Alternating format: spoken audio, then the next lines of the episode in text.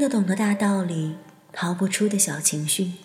这里是荔枝 FM 二九八九七，属于你和我的小情绪。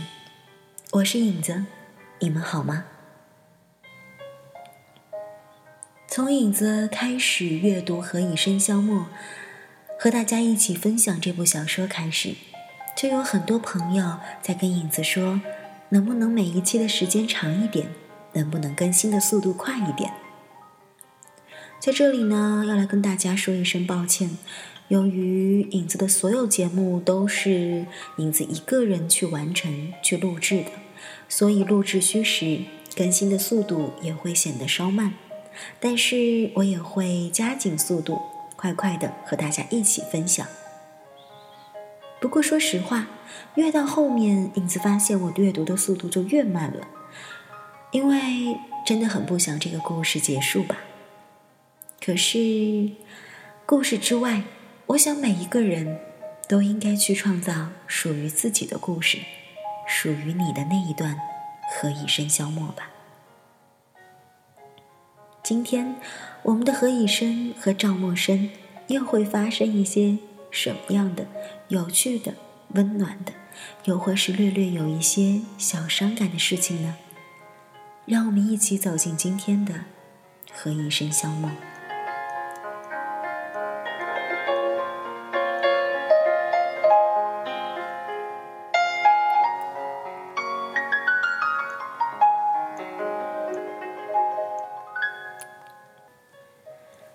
新婚的何律师忙碌的程度比之前有过之而无不及。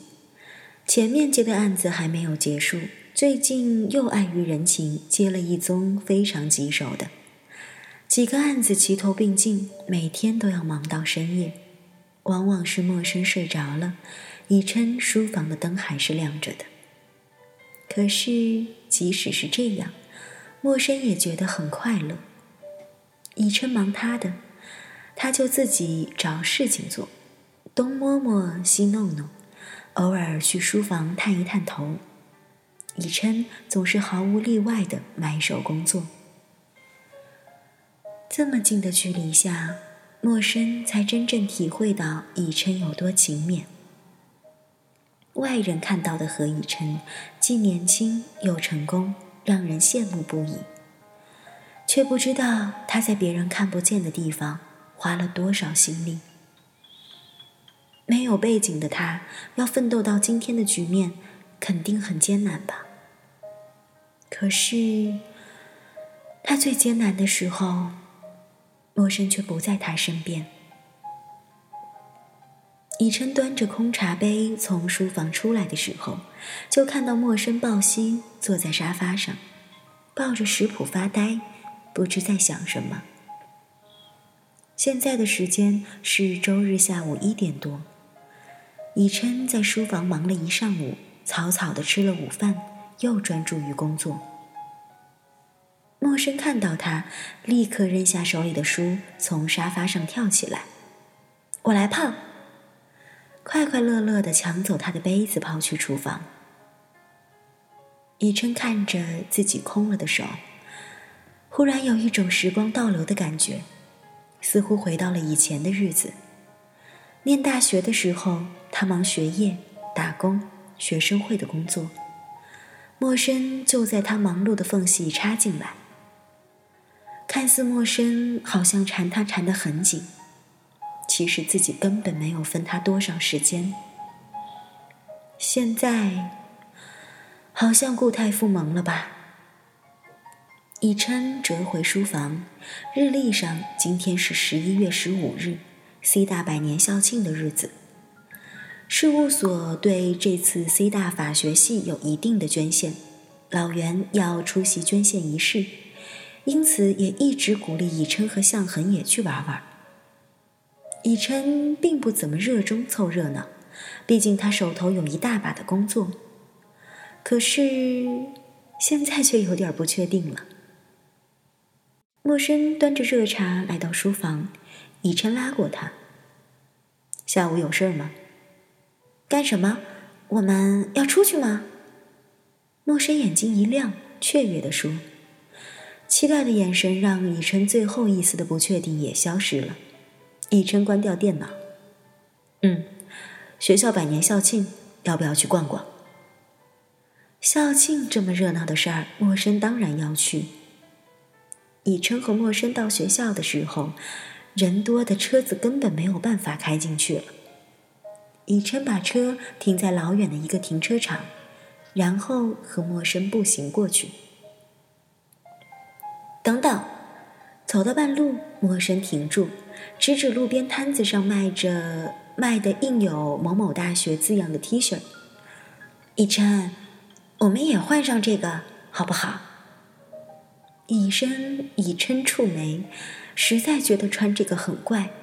然而莫生拽着他的手不走，只好无奈道：“你去买吧。”莫生早上匆忙的出门，没有带钱包，在以琛的皮夹里掏了十几块钱挤了进去，一会儿就顺利的从人群中拎出了两件。今天两人穿的都是休闲毛衣，陌生把 T 恤穿在本来就是宽松型的毛衣外面，看起来胖鼓鼓的样子怪怪的。反观以琛，同样的穿法，却显然依旧是英俊挺拔，引得过路的女生频频注目。以前好像就是这样吧，走在校园里，以琛总是众人注目的焦点。而他，却总是一副漠然的样子，好像对那些目光一点感觉都没有。莫生扯了一下他的袖子：“以琛，你不觉得有人在看你吗？”以琛瞪了他一眼：“走路的时候别东张西望的。”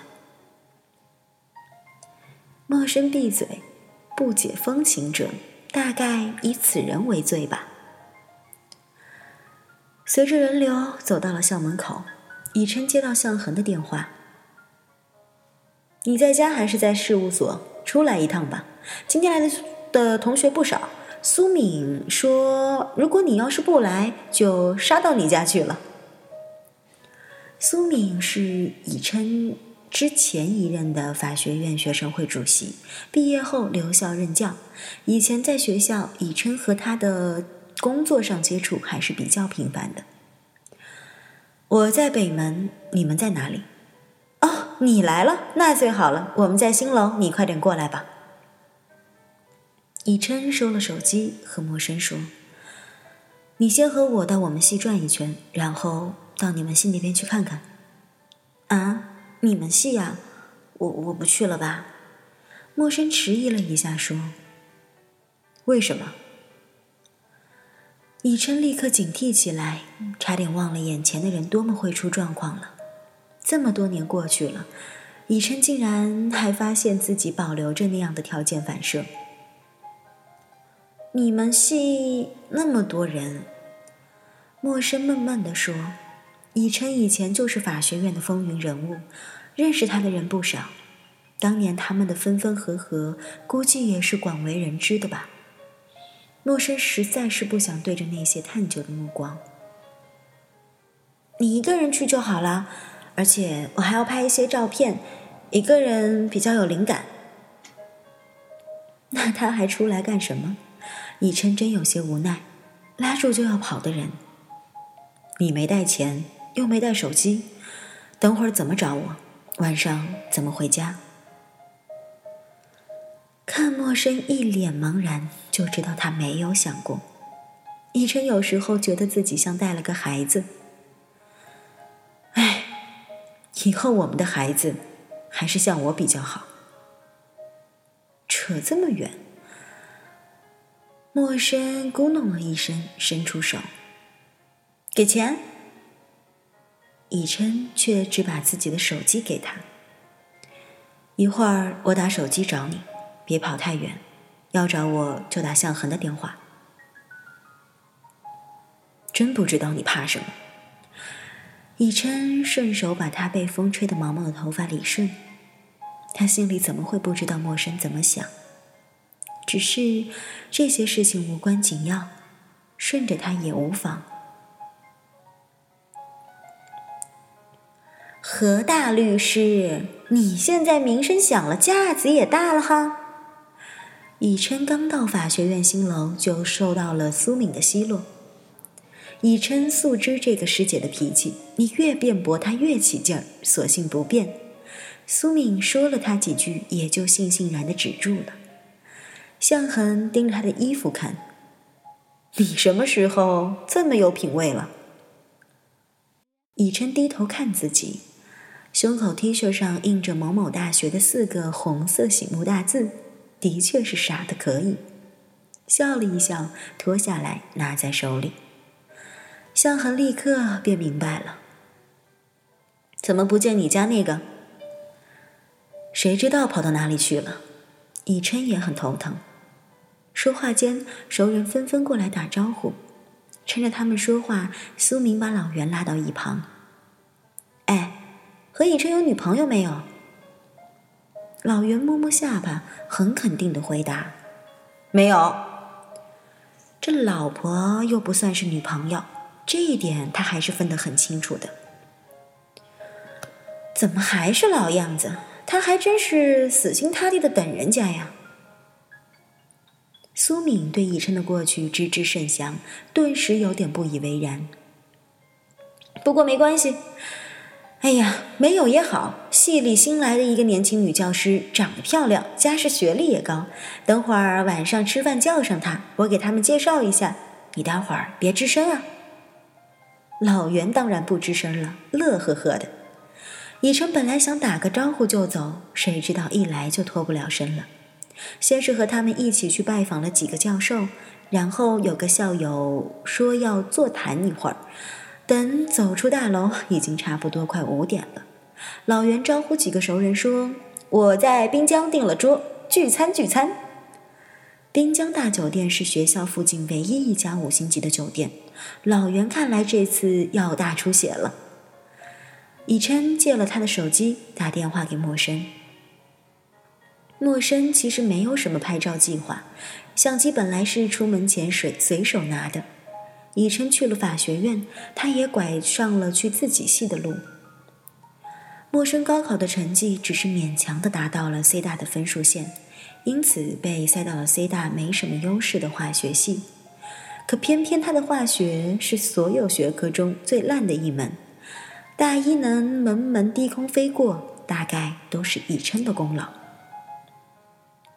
陌生在化学系不过待了一年多，自习又经常是在法学院那边，所以对本系反而不熟。在化学系转了一圈，果然没有碰到什么熟人。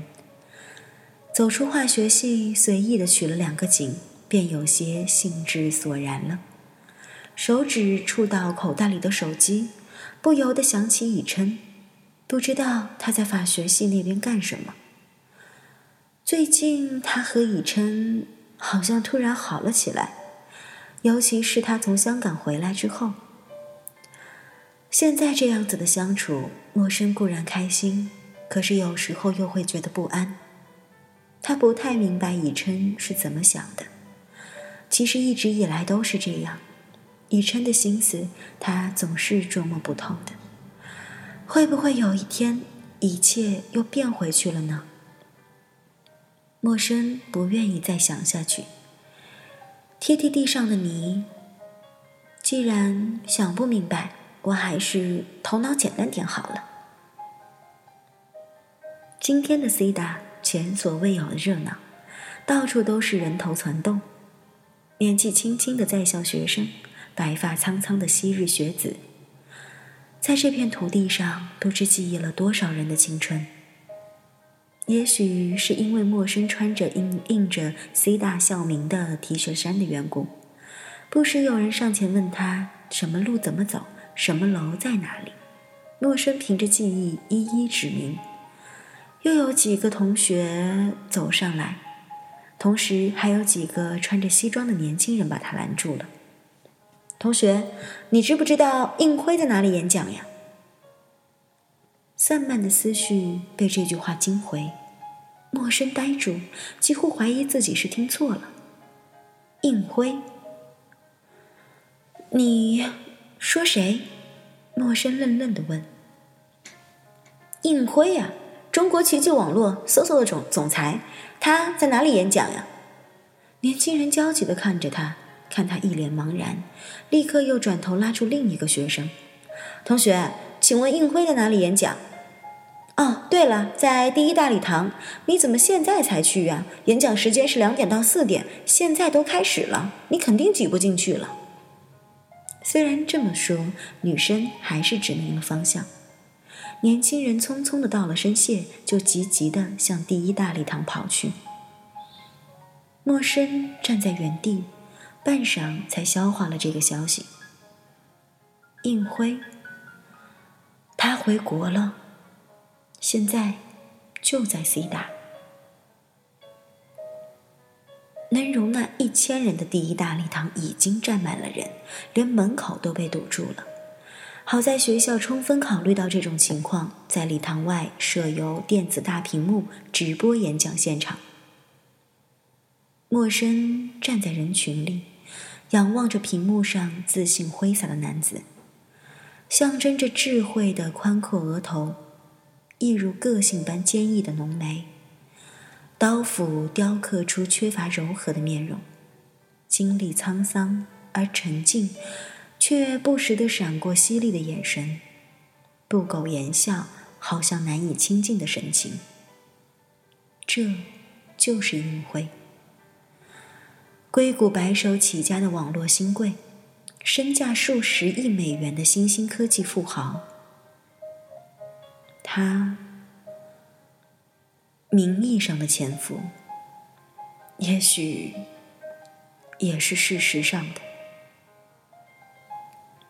应辉演讲的题目很普通，被人讲烂了的中国 IT 行业的发展与预测。然而，他的视角却非常独特，有力的分析，特殊的身份，让他的演讲变得与众不同。因为理工科出身的缘故，应辉非常注重事实根据。他演讲所描绘的 IT 未来，并不是虚幻的空中楼阁，而是建立在可行基础上的逻辑推断，因此使人更加信服。他本身传奇的奋斗经历，更是让所有学子听得激动不已。偏偏他外表竟也是如此的英俊，更具体的说，是一种充满力度的硬气的英俊。所以，台下的掌声中竟然夹杂了一片女生的尖叫。骑马场外，陌生身边的一群女生已经为应辉的风采和魅力而沸腾了。哇，他好帅呀！就算老点我也认了。拜托，谁说他老了？别人才三十四岁，好不好？正当年轻力壮呢。我要是有这种老公，要才华有才华，要事业有事业，要长相有长相，走出去非拽死不可。你算了吧，这种人你要在他没发达的时候嫁啦，现在已经晚了。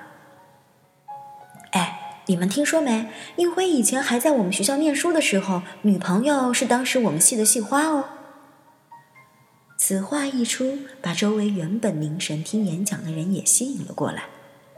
你们什么系呀？有个男生问。外语系的。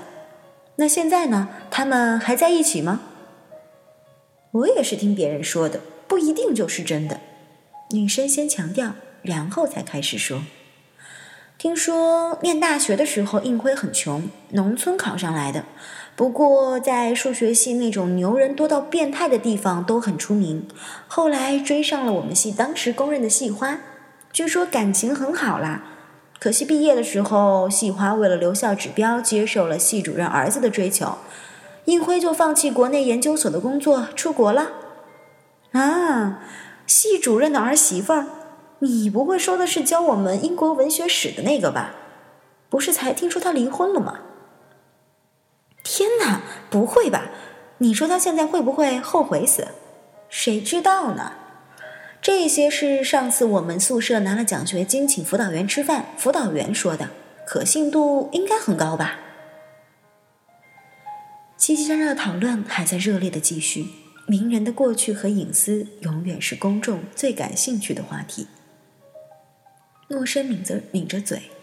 抬头看电子屏幕上意气风发的应辉。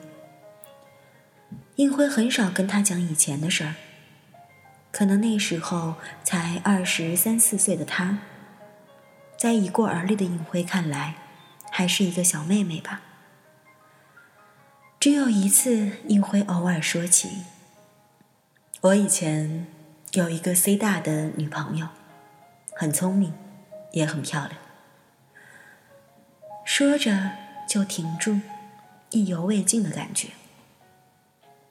当时不明所以的陌生接口说：“我以前的男朋友也很厉害。”哦，那你男朋友的运气可没我好。陌生现在仍然记得他当时的眼神，矛盾的落寞和骄傲同时出现在他平静波澜的眼眸深处。这些年一直没有看到应大哥身边出现什么人，也许他跟自己一样，对过去的人始终无法放开吧。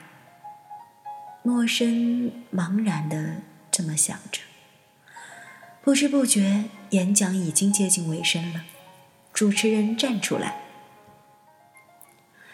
如果现在就结束，大家会不会有一种不甘心的感觉？会不会觉得很遗憾呢？”“会。”所以接下来是自由问答，时间是半个小时，大家抓紧时间了。气氛空前的热闹起来。一个接一个的学生站起来，问着各种刁钻古怪的问题。自由回答是最能体现一个人才思敏捷与否的。很明显，应辉在这点上相当的出色，机智而风趣的回答赢得了一阵阵的掌声。今天的演讲，应辉无论哪个方面都堪称是 C 大的骄傲这个称呼。拜托，这些男生真是无聊死了。连续几个专业方面的问题让女生们开始无聊了，他们对那些计算机呀、技术啊什么的问题一点兴趣都没有。就在这时，话筒传到了一个女生的手里，女学生站起来，清清嗓子：“ 应先生，我要先说明，这个问题不是我要问的，是场外同学发短信给我，说如果我帮他问了这个问题，就请我吃饭。”所以，为了我的免费晚餐，请应辉学长务必回答我。当然，应辉风度极佳，抬手做了个请的手势。嗯，是这样。女生技巧的停了停，等全场静下来，她大声的说：“请问你结婚了没有？我们还有机会吗？”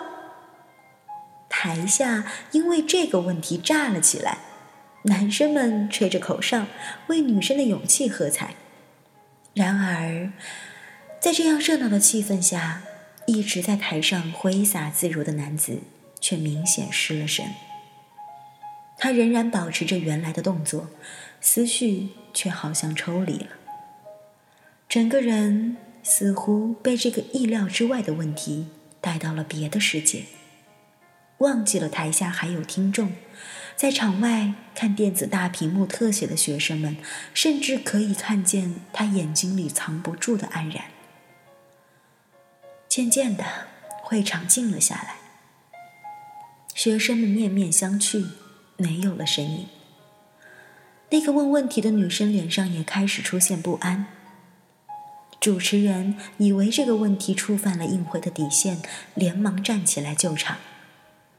这位同学，你问的问题很隐私哦，你不会是狗仔队乔装打扮混进来的吧？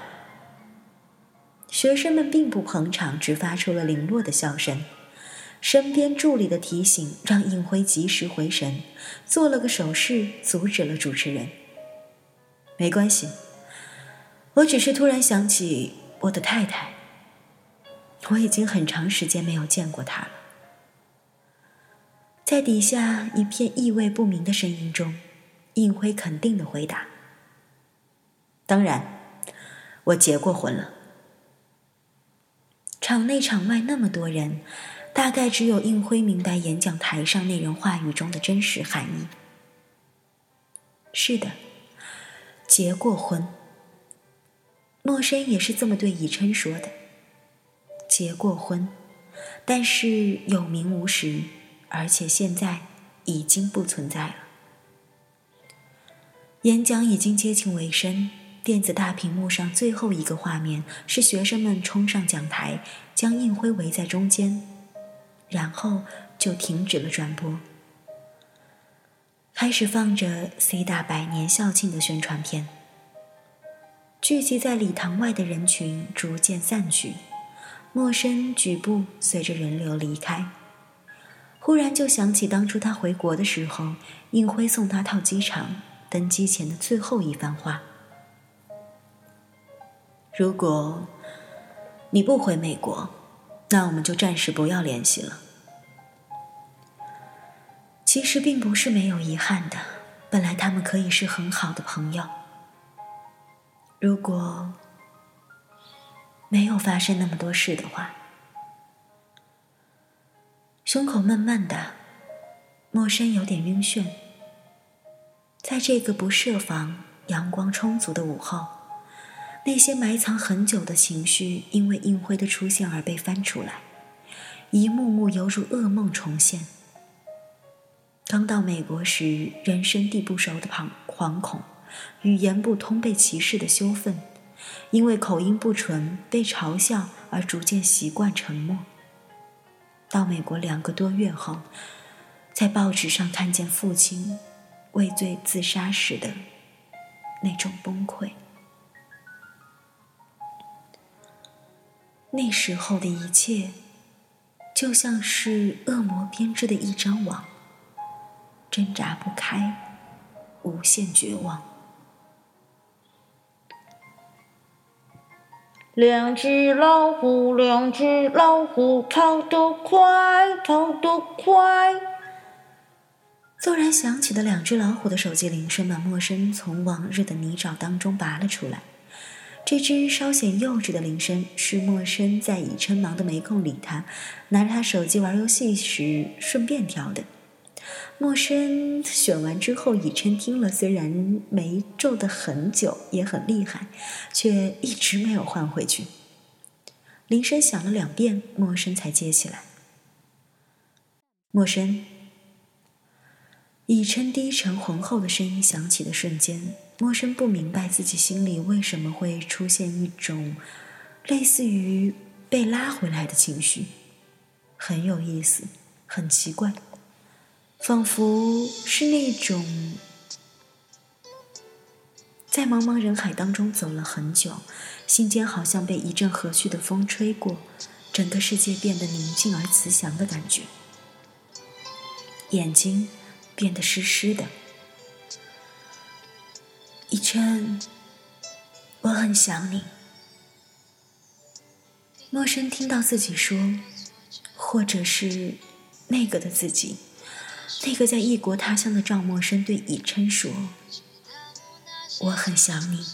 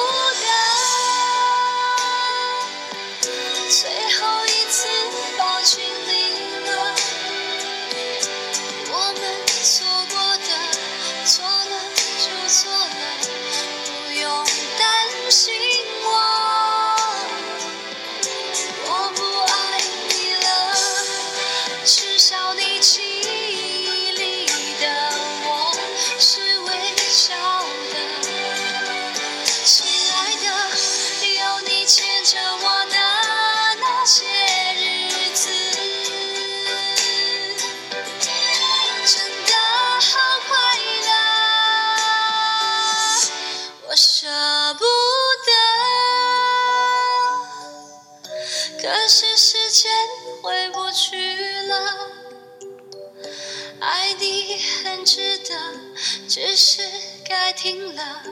没，